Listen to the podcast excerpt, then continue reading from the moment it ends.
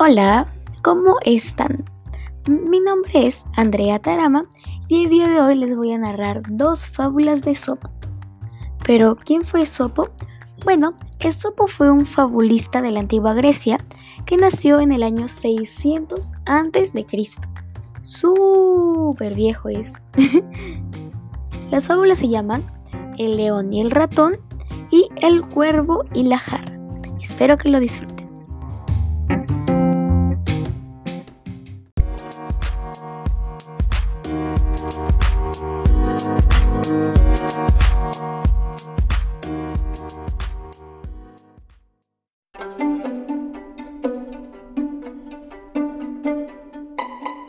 El cuervo y la jarra. Hubo una vez una gran sequía. Un cuervo sediento vio de pronto una jarra, pero su pico no alcanzaba el agua.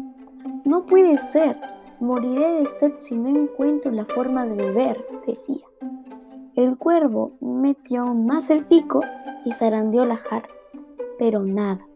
Entonces metió la pata con la idea de poder mojarla y poder lamer alguna gota, pero su pata también era demasiado corta.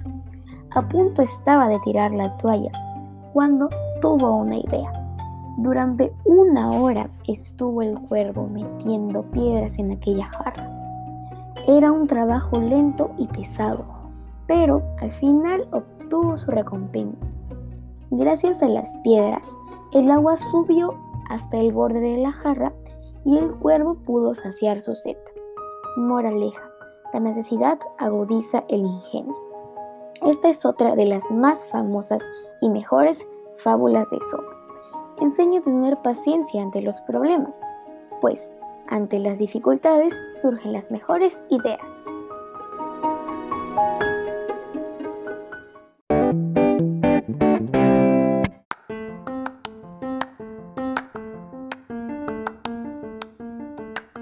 ¿Les gustó la fábula anterior? La verdad es que a mí me encantó. Ahora vamos con la siguiente. El león y el ratón. Érase una vez un ratón que caminaba sin saberlo sobre el lomo de un león. De pronto, una garra atrapó al ratón con la intención de comérselo. No me coma, por favor. Le prometo que si alguna vez estén apuros, yo lo ayudaré, decía el ratón. Ja, ja, ja. ¿Cómo podrá ayudarme a alguien tan pequeño? decía el león. Pero el león lo dejó marchar por esta.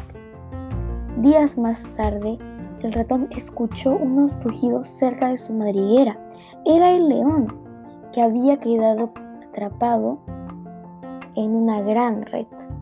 Entonces el ratón comenzó a roer la red hasta hacer un agujero del tamaño del león.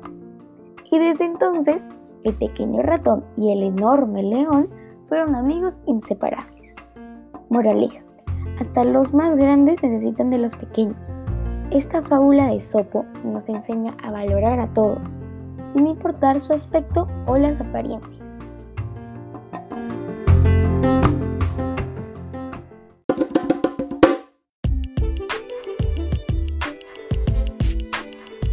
Bueno, esas han sido las fábulas del día de hoy.